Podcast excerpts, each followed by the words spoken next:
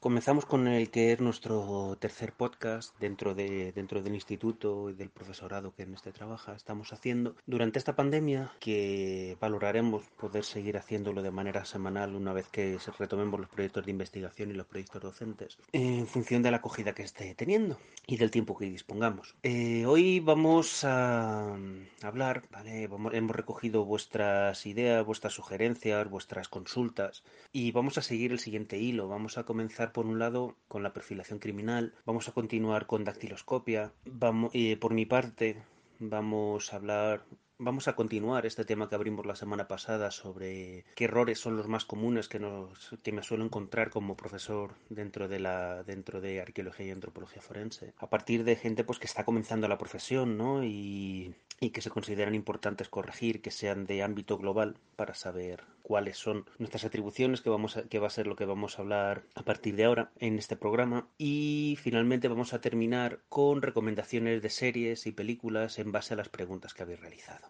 Entonces doy paso a la compañera que os va a hacer el resumen semanal antes de hablar de la perfilación criminal. Y empezando por el resumen semanal, esta semana en redes os compartimos cinco posts. El primero de ellos era la demostración del experimento que os comentábamos la semana pasada en el podcast el referente a, los bolígrafos comprobadores de, papel moneda. En el vídeo del experimento se puede apreciar la reacción química entre el yodo y el almidón con diferentes productos que podéis encontrar en casa.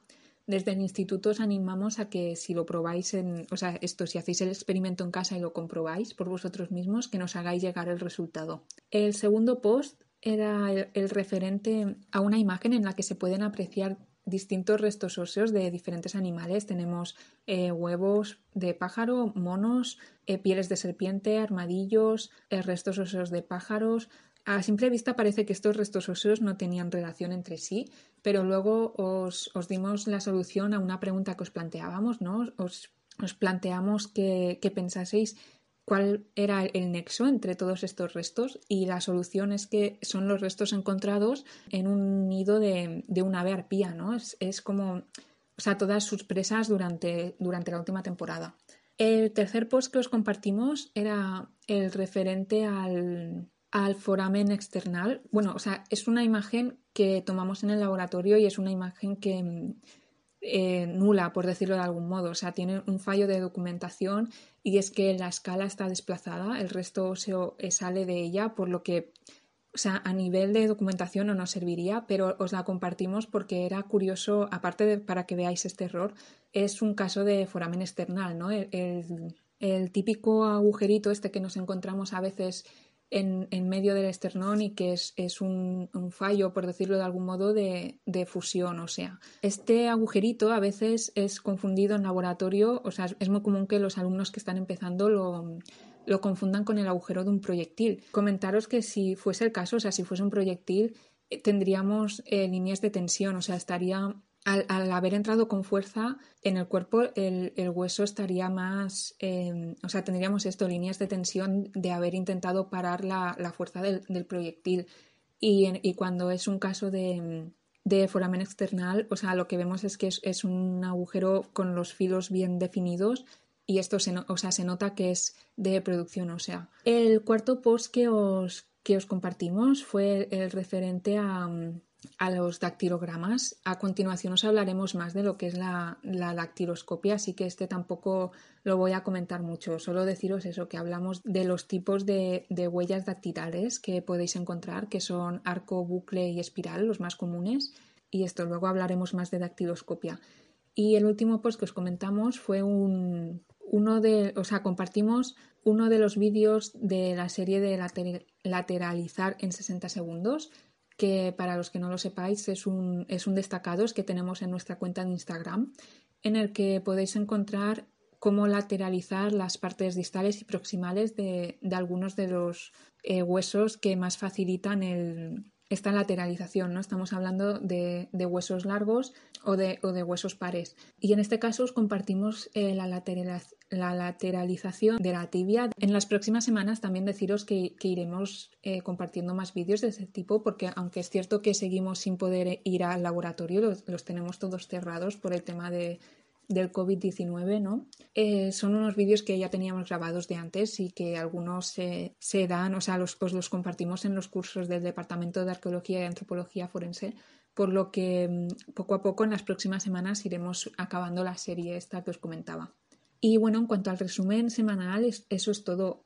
Y dicho esto, le doy paso a mi compañero del Departamento de Arqueología y Antropología Forense para que continúe con, su, con la sección que empezó la semana pasada, centrada en, en dar respuesta ya no solo a preguntas que nos hagáis durante esta semana, sino a, resolver conflictos que normalmente los alumnos de, arqueología y antropología tienen, ¿no? O sea, estas e, eternas dudas que, por mucho que, hablemos de ellas y toquemos, siempre están ahí y que son habituales, ¿no? En todos los alumnos. Así que os dejo con él.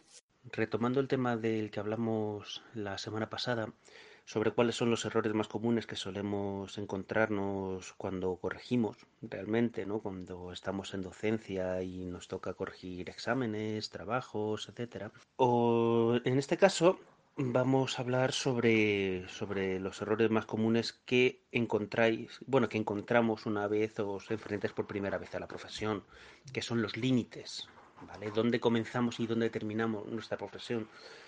Porque pueden ocurrir muchos problemas, ¿no? Primero puedes entorpecer el trabajo a tus compañeros, por si no sabes exactamente hasta dónde puedes llegar. Puedes entorpecer la investigación como tal. Puedes incluso invalidar pruebas porque estés ejerciendo una labor en la que no estés preparado para ello. ¿Vale? Entonces, por eso mismo es muy importante saber dónde comenzamos y dónde terminamos y dónde poder decir hasta aquí. Hay veces en las que eh, tenemos que poner una línea roja muy clara y muy definida y a partir de aquí pasarle el testigo a otro compañero.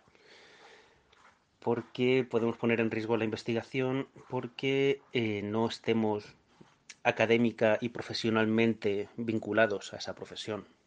¿Vale?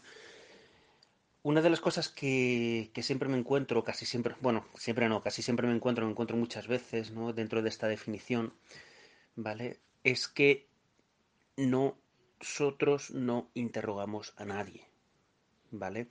No pedimos nada a nadie más allá de nuestro inmediato superior. Quiero decir, cuando os planteo un, cuando os planteo un ejercicio, eh, un supuesto práctico, ¿vale? Muchos de vosotros lo que me soléis decir, pues mira, yo interrogaría a tal o pediría las eh, grabaciones de, la, de seguridad de este sitio.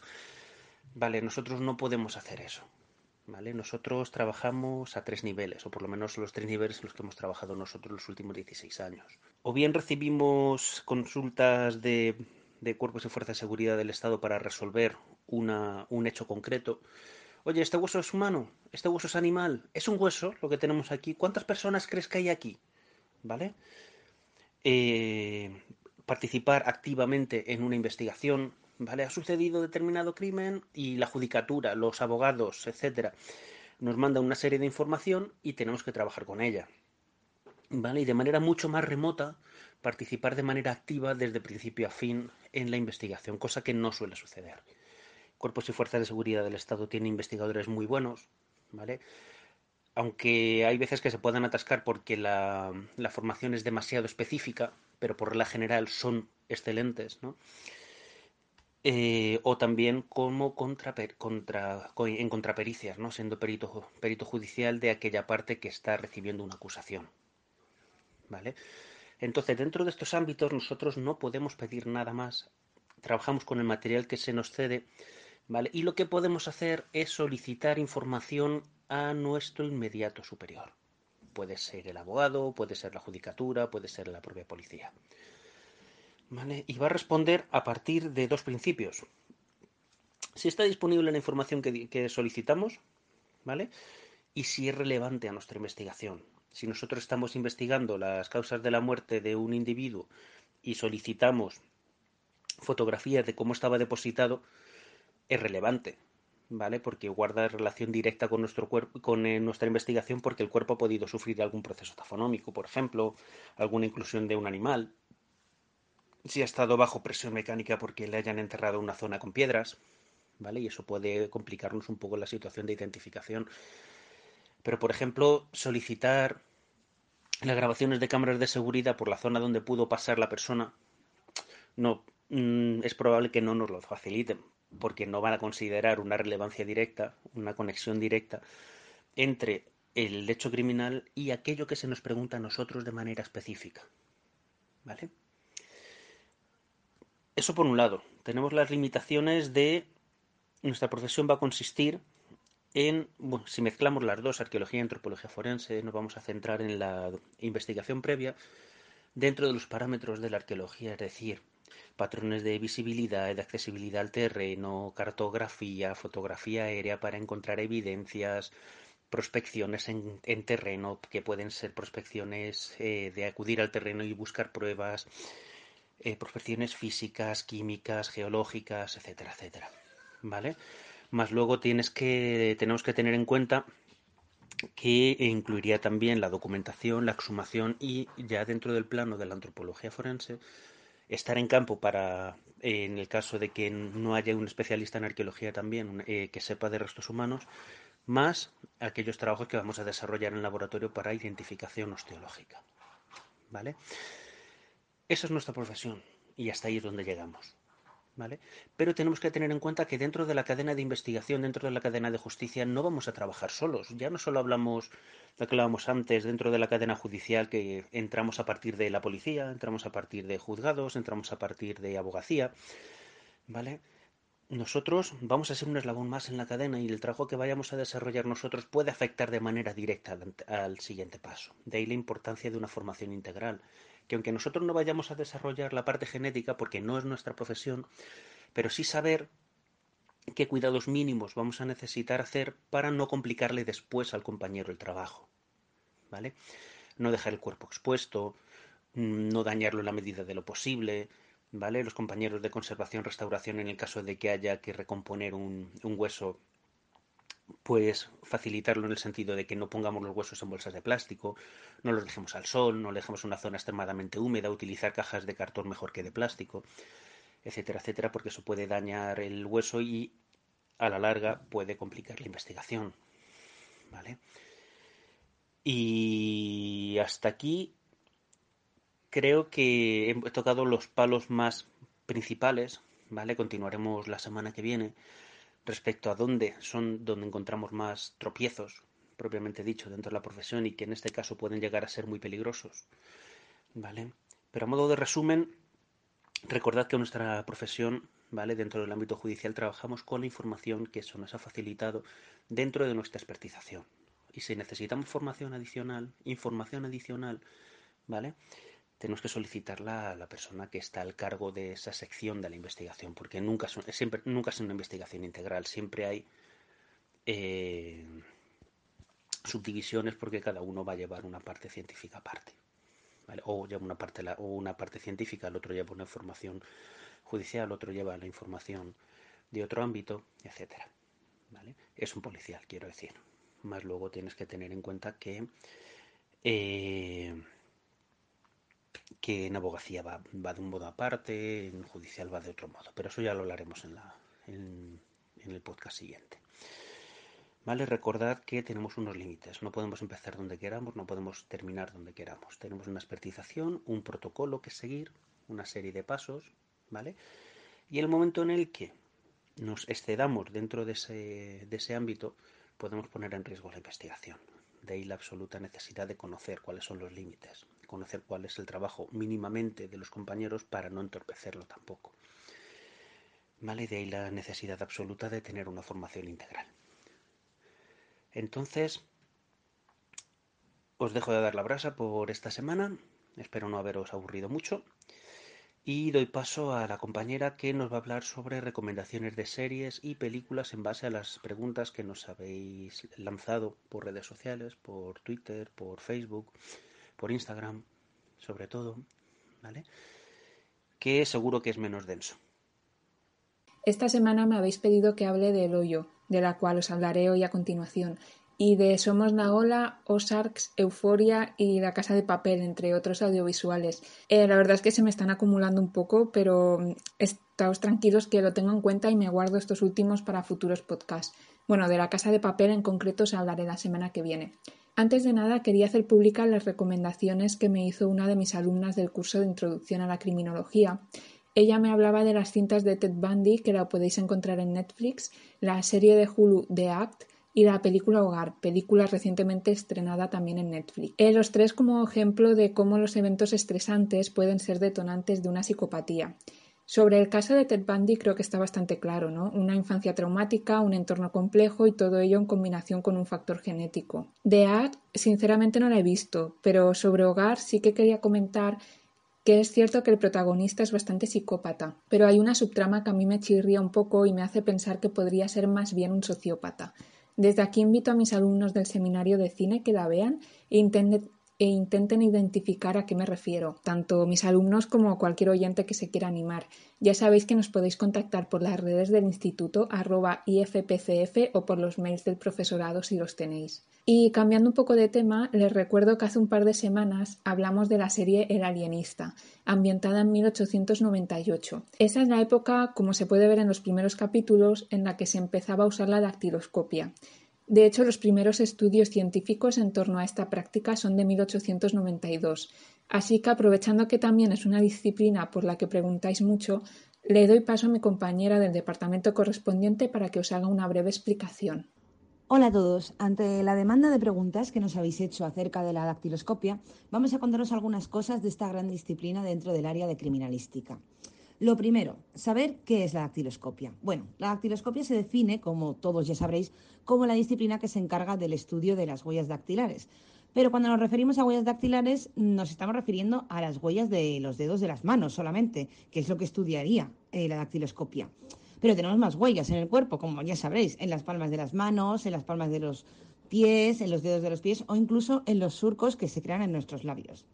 Esto quiere decir que la dactiloscopia solo es una parte de una gran disciplina que se conoce como lofoscopia, la cual se define como aquella disciplina dentro de la criminalística que se encarga del estudio e identificación personal de las crestas papilares. Así, dentro de la lofoscopia encontraríamos la quiroscopia, que estudia las crestas papilares de las palmas de las manos, la pelmatoscopia, que estudia las crestas papilares de las palmas de los pies, así como la keiloscopia, que estudia los surcos de los labios, los cuales además también son únicos en cada persona. Y por supuesto la dactiloscopia en cuanto a las huellas eh, de los dedos de las manos. ¿Y qué son estas crestas papilares que os he comentado? Bueno, las crestas papilares son los relieves epidérmicos que aparecen visibles tanto en las plantas de las manos, de los pies o nuestros dedos y surgen a través de una sucesión de poros presentes en nuestra piel. Estas crestas papilares empiezan a formarse, atentos, durante la onceava semana de vida intrauterina y permanecen perennes hasta después de la muerte, incluso tras darse avanzados procesos de putrefacción. Vamos, que quiere decir que se forman antes de que hayamos nacido y se mantienen hasta después de muertos. Estas crestas papilares van a formar lo que llamamos el dibujo de cada una de nuestras huellas, que se llama correctamente dactilograma.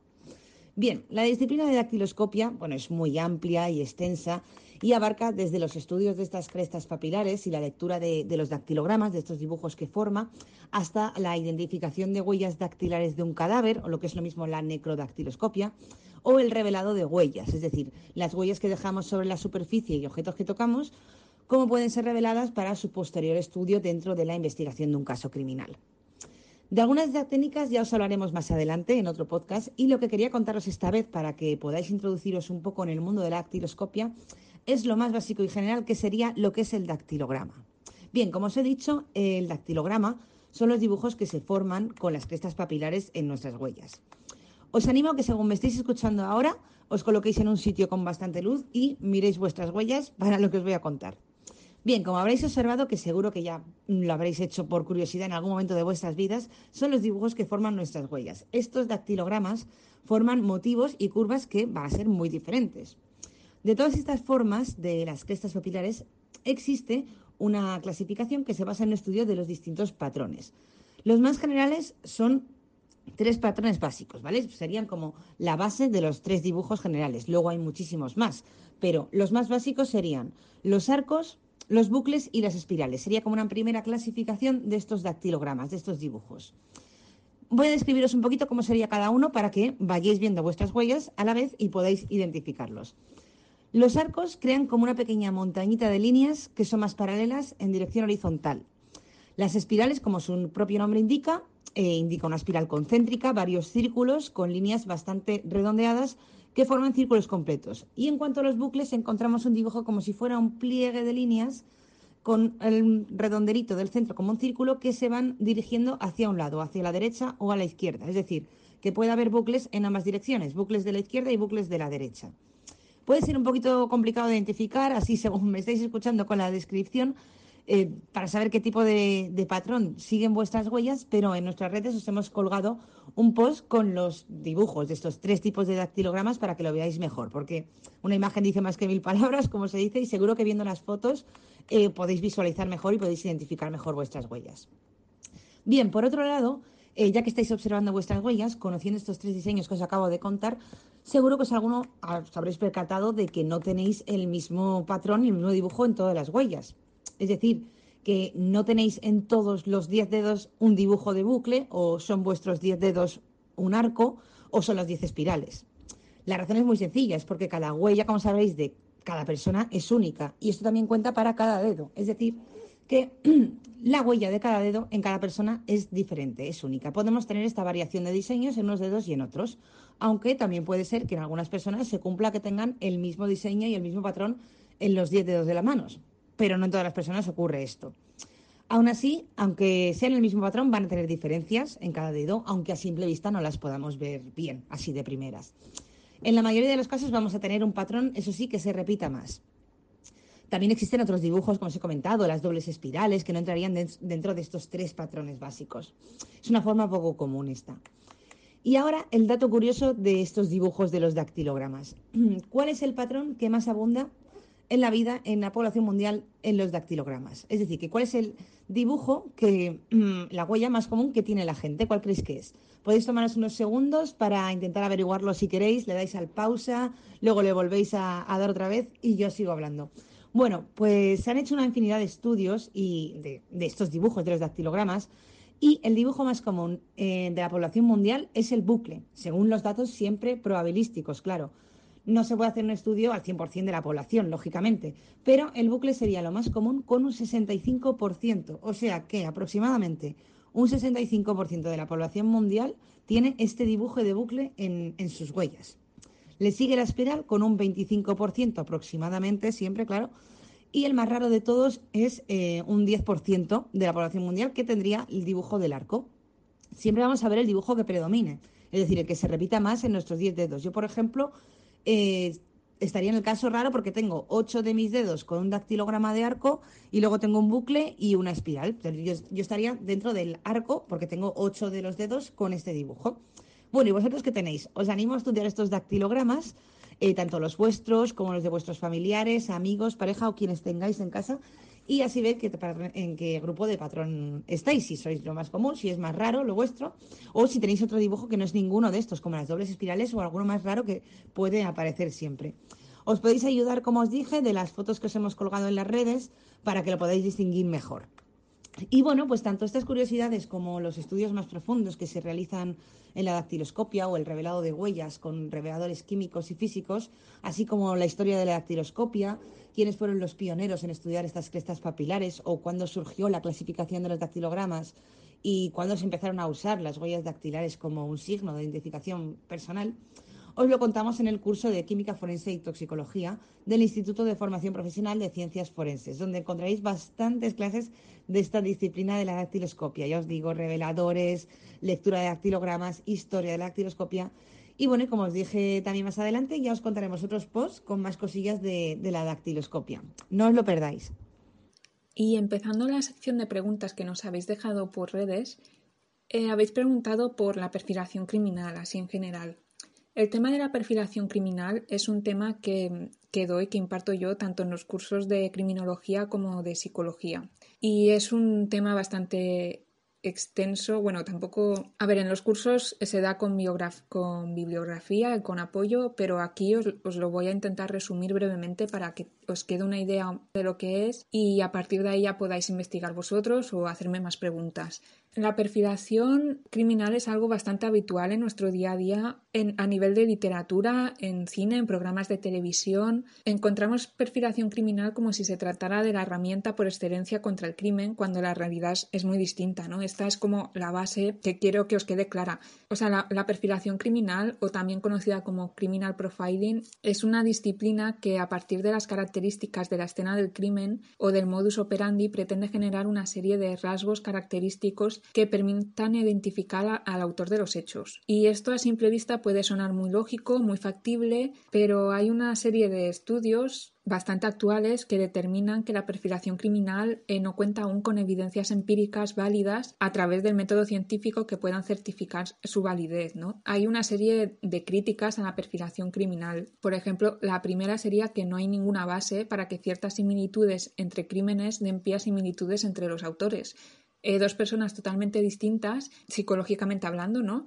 o, incluso socialmente o económicamente podrían perfectamente realizar un crimen de forma visualmente similar con iguales eh, o diferentes motivos y, y esto nunca lo podríamos llegar a saber. Por ejemplo, para que lo entendáis así de forma muy básica, si hablamos de un robo de un coche en un barrio marginal, la perfilación criminal nos llevaría hacia una persona de nivel económico bajo en busca de obtener dinero, cuando podría, por ejemplo, haber sido un individuo joven de clase alta en busca de atención, entre cientos de opciones más. O sea, es prácticamente imposible acertar con la opción a simple vista, o sea, sería como, como una lotería en el fondo. La segunda crítica que se le suele hacer es que los autores no actúan siempre de la misma manera.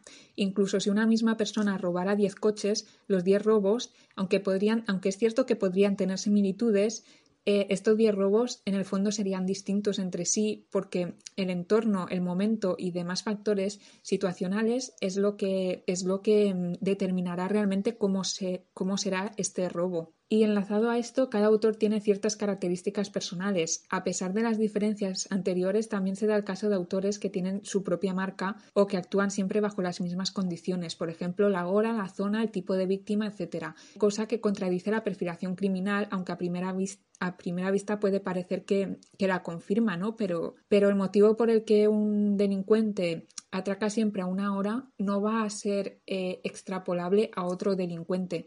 Por poner un ejemplo, si un, autor, si a sus víctimas por ser mujeres jóvenes y rubias, Puede ser por un conflicto con su madre, también joven y rubia, pero esto no quiere decir que todas las personas con conflictos maternos vayan a buscar víctimas similares a su madre, ni que todos los delitos con víctimas rubias impliquen un autor con conflictos hacia las mujeres. O sea, hay muchos ítems que, entran en juego y que no se pueden controlar ni extraponer. De hecho, los últimos estudios demuestran que antes de los rasgos individuales son los factores situacionales y ambientales los que tienen real afección en la escena del crimen y, condicionan este modus operandi que decíamos. Dicho esto, existe la creencia popular de que el éxito no recae en la perfilación criminal, sino en el perfilador, cosa que aún, eh, o sea, confirma más el hecho de que la perfilación criminal no tiene una base empírica ni se puede justificar. La figura del perfilador sería lo que aportaría fiabilidad al estudio del perfil del autor del delito en base a la intuición individual del profesional o, los conocimientos de éste, la inteligencia que éste tenga. Esto último lo único que hace es, esto, añadir veracidad al hecho de que no hay una metodología válida, ya que la, intuición a día de hoy no es rigurosa a nivel científico, ni se puede medir ni, ni es una confirmación de nada. Estos datos tampoco quieren decir que la perfilación criminal eh, sea un fracaso absoluto, ¿no? A pesar de todo lo que les he dicho, puede ser de ayuda cuando hablamos de políticas individualizadas en relación a un solo autor. Esto es lo que comentaba también hace un par de semanas ¿no? con, el alienista. Eh, por ejemplo, y siguiendo con el último caso, si un autor conocido lleva una serie de cuatro víctimas que son mujeres jóvenes y rubias, es acertado pensar que si hay una quinta también lo será. Y ese es un dato que no se puede obviar, hablando de, de prevención, ¿no? Pero es lo que decíamos, no podemos pensar que,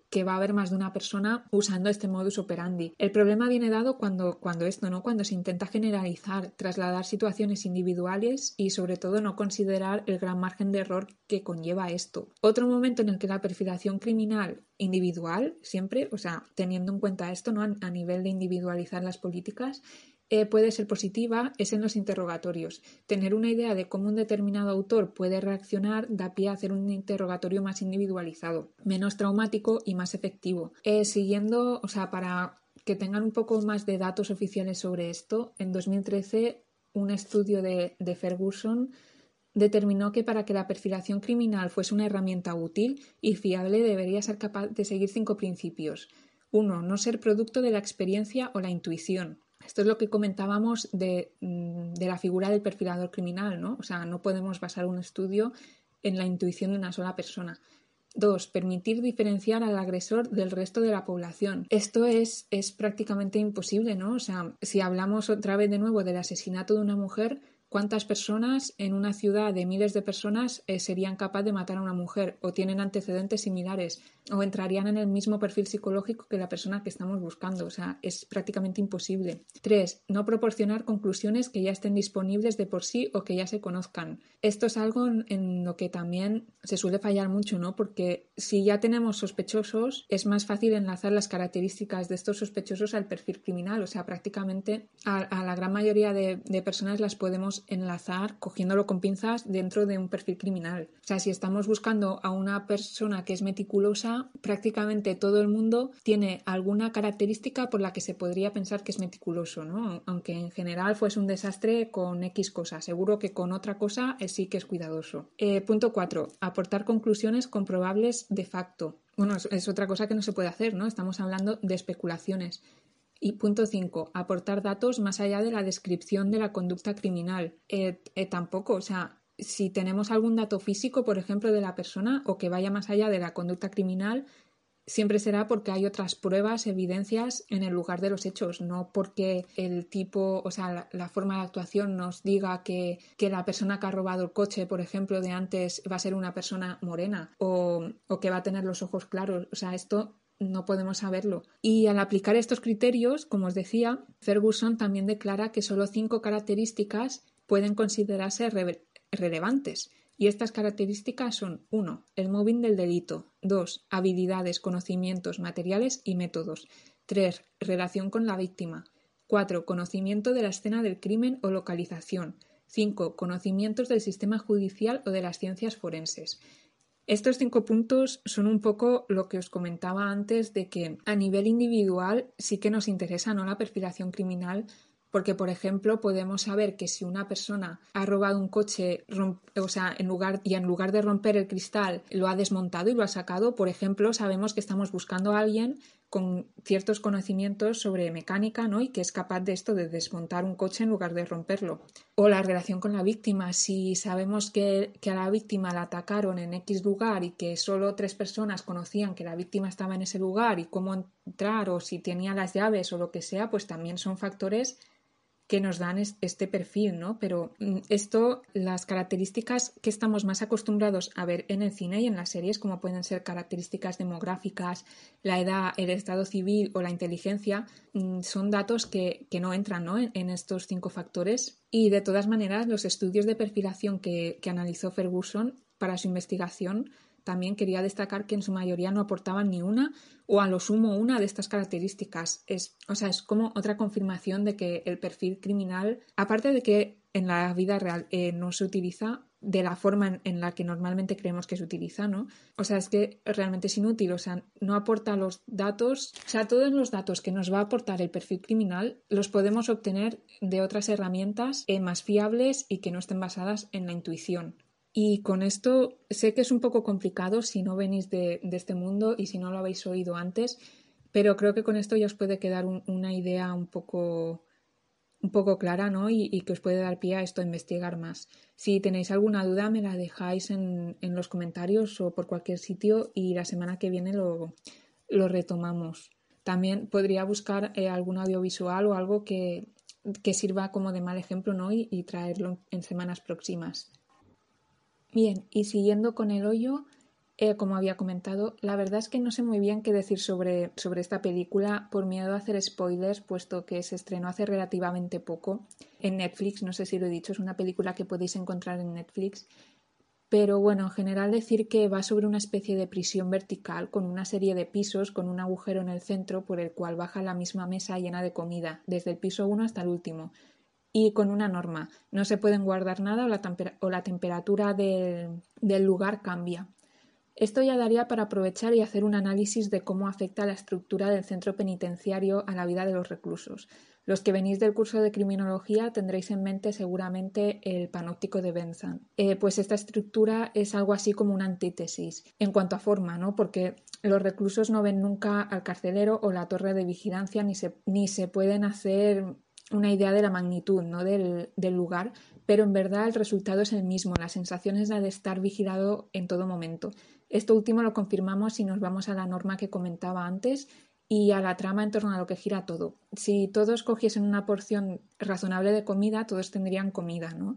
Pero ahora bien, es una vigilancia inútil, puesto que no hay una actuación ante la violencia eh, ni hacia ningún tipo de, comportamiento desviado, ¿no? Lo único que se controla es la avaricia. Mm, yo desde el Departamento de Criminología les recomiendo que la vean. Sobre todo es interesante a nivel de fotografía y sonido y bueno, alguna reflexión criminológica interesante pueden extraer. Pero tampoco esperen una gran revelación. Es más, ya les adelanto que al menos a nivel personal a mí no me ha acabado de gustar, me falla sobre todo el guion, que es algo pobre. Pero cuando vean la película ya verán que les llegará la idea de que lo que importa es el mensaje y no cómo se hace llegar este mensaje. Afirmación con la que, por cierto, tampoco estoy muy de acuerdo. Mm, bueno, podríamos abrir aquí el eterno histórico debate ¿no? sobre si el fin justifica los medios, pero bueno, teniendo esto en cuenta, mm, podría ser que la película en el fondo fuese una, una gran obra maestra de cine, ¿no? que hace honor a su propia moraleja, por decirlo de algún modo, Así que véanla por si acaso, pero ya les digo que tampoco tiene gran interés criminológico real o incluso psicológico. O sea, los personajes realmente están un poco vacíos. Próximamente ya les iré hablando de audiovisuales de prisiones y de confinamiento, que,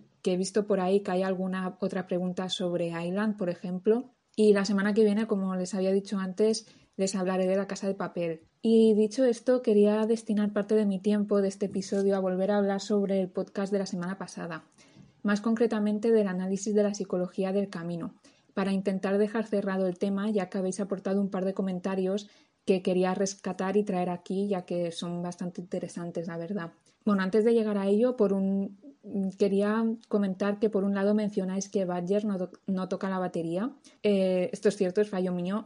Mm, es Pinkman el que toca la batería. Y a más a más también se me olvidó comentar eh, su habilidad para trabajar la madera. Pero a lo que iba y que es importante de verdad es que tanto Badger como Skinny Pete son capaces de captar sentimientos de la música y forman en conjunto, junto con Jesse y con Jane, el grupo de personajes artistas, pero artistas en el sentido de interpretar emociones, eh, lo que los hace menos propensos a la psicopatía, que era lo que estábamos analizando. En cambio, enlazado a esto mm, y que tampoco es algo que no comenté, eh, nos encontramos el tipo de música que escucha Todd, que si os fijáis no tiene enlace ni explicación lógica, obviando el tema de la psicopatía con la situación en la que lo vemos escuchar música en el camino. Esto es un poco también lo que pasa mm, en otras series como Aníbal, ¿no? que vemos que el psicópata es un poco... O sea, la psicopatía puede estar enlazada al arte, pero siempre es como algo excéntrico, algo que, que, no nos encaja. Quería añadir también que Breaking Bad es una serie que con muy poco da mucha información sobre un personaje concreto, por lo que para hacer análisis de psicología de personajes va muy bien. Os lo dejo como idea por si lo necesitáis para algún ejercicio, tanto de mi departamento como de cualquier otra formación. Un ejemplo de ello es la escena que comentábamos la semana pasada de Skinny Pete tocando el teclado, mm, bueno, tocando una, una, obra clásica, ¿no? De cierta complejidad al teclado. Eh, con unos segundos sin interpretación estamos sabiendo que en el pasado ha dedicado muchas horas y paciencia a tocar, un comportamiento que la mayoría de la sociedad no enlazaría a su imagen física, ¿no? Y también quería aprovechar para decir que aunque Pinkman no tenga psicopatía, eh, sí tiene una serie de trastornos y traumas diversos que se pueden apreciar ¿no? fácilmente. Ya hablamos del shock, del shock postraumático la semana pasada, de una posible depresión y adicciones, pero también se podría hablar de un trastorno de déficit de atención. Es el típico perfil de niño que se convierte en fracaso escolar porque el sistema le ha fallado y no ha sabido cómo motivarlo. Esto es algo que suele pasar también volviendo al tema del arte, con las personas con inquietudes más artísticas que científicas, y hay que sumar el tema de los padres, que lo tienen etiquetado de oveja negra. Sobre esto, uno de mis alumnos me comentaba el otro día que podría ser un caso de síndrome de, hermano mayor, eh, por la diferencia de edad que tienen. Yo sinceramente ahora mismo no recuerdo ninguna escena en la que me encaje esto mm, claramente. Creo que es más lo que os digo, un problema de, de TDA sumado a unos padres que no lo han sabido gestionar y quizá cogiéndolo con pinzas que se han volcado más en el pequeño, dando por hecho que Jessie ya era un caso perdido. Recordad también que está el papel de, la tía de Jessie en todo esto y, que es él el que la cuidaba cuando estaba terminal e incluso ella le deja la casa en herencia. Em, otro de los temas en torno a Pinkman que no toqué la semana pasada, porque ya os digo, me centré en la psicopatía, pero bueno, como veo que, que, interesa, que tengo alguna pregunta que va más allá, lo comento, aunque sea brevemente. Bueno, el tema es la, falta de cariño. Como decíamos, Pinkman no encaja en el colegio y no encaja en su casa. Al principio de la serie, la única con la que se podría decir que tiene un, vínculo real fuerte es con, con su tía, ¿no? Y esta está enferma y acaba falleciendo. Bueno, Ahora mismo no recuerdo bien si era su tía, su tía abuela. Mm, la cosa es que hay un familiar ¿no? con el que sí que tiene un vínculo, que curiosamente es también un familiar al que el, resto de la familia repudia un poco también, ¿no? Son como los dos miembros que están alejados. Este conjunto de situaciones puede hacer en las personas que se vuelvan manejables, que se dejen llevar por el simple hecho de sentir que encajan en algún sitio. Esto también puede llevar a la persona a crear adicciones de evitación de la realidad en el caso de Pinkman tenemos el tabaco, el alcohol y el alcohol en menor medida y posteriormente la metanfetamina, la marihuana, el crack y ya drogas más, más fuertes, ¿no? Drogas ilegales. A lo largo de la serie vemos como tiene mucha facilidad para engancharse a ellas, pero también para dejarlo, o sea, dentro de la complejidad, ¿no? Esto es porque realmente se mueve por, integración. Obviamente el factor adictivo está ahí, pero el componente de peso en su caso es el entorno. Él, si, se droga, por decirlo así rápidamente, es para encajar en un entorno donde, todos lo hacen. Y siguiendo con la manejabilidad, a Pinkman le han hecho creer desde pequeño que no tiene futuro, por lo que no o sea, él realmente no tiene un futuro planeado. Vemos cómo se mueve por lo que los demás le aconsejan y, realmente es que no tiene ninguna razón propia por hacer nada de lo que hace en la serie. El motivo siempre es ayudar a X persona o bien el dinero o, escapar de una situación que no le gusta, ¿no? O sea, en toda la serie él lo que, lo que le mueve a él es, es huir de situaciones o, escapar de, o sea, es esto, es, es huir de lo que le está pasando. No tiene un destino final, la intención es retirarse del mundo de la droga, pero no hay un plan después de esto. De hecho, retomando el tema del camino, el plan del cambio de identidad era de, Saúl y Alaska es idea de Mike. Y si seguimos tirando más del hilo, el final recordando a Jane no es más que la entrecruzada mental a la que ha llegado Jesse tras toda la serie. Ir donde el universo te lleve o, o tomar decisiones, ¿no? Y por otro lado, me habéis recomendado un mini documental que hay en Netflix del camino tipo detrás de las cámaras en el que se menciona algo de los muebles de Todd que a mí se me había escapado y me parece también interesante. Os dije que los muebles de su piso encajaban con la imagen que da, pero no con, su personalidad más real. Esto es así en cuanto se refiere al comedor, pero en cambio en su dormitorio vemos detalles que encajan con su personalidad real. Descubrimos que tiene predilección por las bolas de nieve, nada sorprendente teniendo en cuenta el cautiverio de Pigman y la tarántula. Y dentro de estas bolas las figuras mm, son bastante tétricas, ¿no? También mm, bueno, en resumen, que el comedor corresponde a su imagen proyectada y su dormitorio es la proyección de su mente. Y con esto de momento creo que vuelvo a dejar cerrado el tema de Breaking Bad. Pero lo mismo, si tenéis alguna duda más, me la hacéis llegar y le doy otra vuelta. En el seminario, por ejemplo, lo que habíamos analizado en profundidad hasta ahora era el perfil psicológico de Walter White, así que lo mismo en otro podcast me traigo esta información si veo que, interesa. Y dicho esto y cambiando otra vez mínimamente de tema, me parece un buen momento para recomendaros Westworld, que también habéis preguntado por ella y es una serie que acaba de estrenar su tercera temporada y cuenta en dicha temporada con Aaron Paul el actor que da vida a Jesse Pinkman. Digo que me parece un buen momento porque la estoy viendo actualmente, o sea, es una temporada que está en emisión y hay una especie de vínculo o correlación entre ambos personajes. Eh, no quiero hacer mucho spoiler, pero digamos que, que al personaje de Aaron Paul en Westworld se le da la oportunidad de empezar de nuevo o revolucionarse y todo ello bajo la premisa de que ha estado metido en una caja, por decirlo de algún modo, donde a las personas como él la sociedad de Westworld solo les permite ser peones de la construcción o delincuentes de pacotilla. Es un poco lo que hablábamos de Breaking Bad, ¿no? Realmente a, Jesse Pinkman, mm, el entorno en el que estaba, la sociedad, o sea, todo estaba montado para que no fuese otra cosa que, un delincuente de, pacotilla, ¿no? Por decirlo así rápido. Mm, luego eso ha evolucionado al narcotráfico, pero bueno, ese ya es otro tema. En fin, de momento les dejo Westworld como recomendación a nivel de análisis sociológico. De hecho, la trama recuerda un poco a las películas de Hostel, que también sé que desde algún curso se recomiendan. Ya les aviso desde aquí que Hostel es más dura visualmente, más sangrienta, pero bueno, la idea de que de que el que tiene dinero puede matar a quien quiera, ahí están las dos, ¿no? Eso sí, personalmente creo que Westworld va un poco más allá y nos habla también del control de la sociedad, ¿no? Y de cómo una mínima acción puede desencadenar el caos. Sobre esto último, de cómo una acción puede ser el detonante de toda una carrera delictiva y enlazado a la importancia del entorno que comentábamos con Breaking Bad, ¿no? Eh, una buena película que lo ilustra bastante bien es El efecto mariposa, estrenada en 2004 y protagonizada por Aston Catcher, que, bueno, que enseña esto, ¿no? Cómo una simple tarde puede hacer que toda tu vida cambie para mal, ¿no? O, para bien. Y por último, ya que hoy les estoy dando bastantes recomendaciones de material para visionar, cosa que intentaré ir haciendo mientras dure el estado de alarma, para que así tengan con qué entretenerse, eh, quería recomendarles otra serie que además es muy rápida de ver. Se llama El Bazar de la Caridad y es una producción francesa que tenéis en Netflix y que se la recomiendo también por el análisis social al que puede dar pie.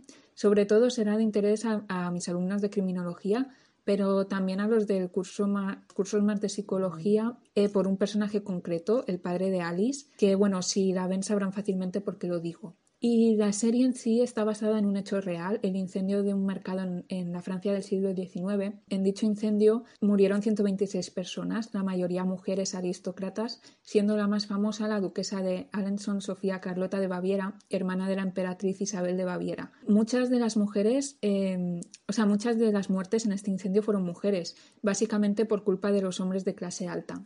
Eh, las tiraron al, al, fuego, las pisotearon para salvarse ellos y esto se supo después, ¿no? Se analizó la situación después. Y bajo esta premisa se narra la historia feminista de tres mujeres que sobrevivieron al incendio.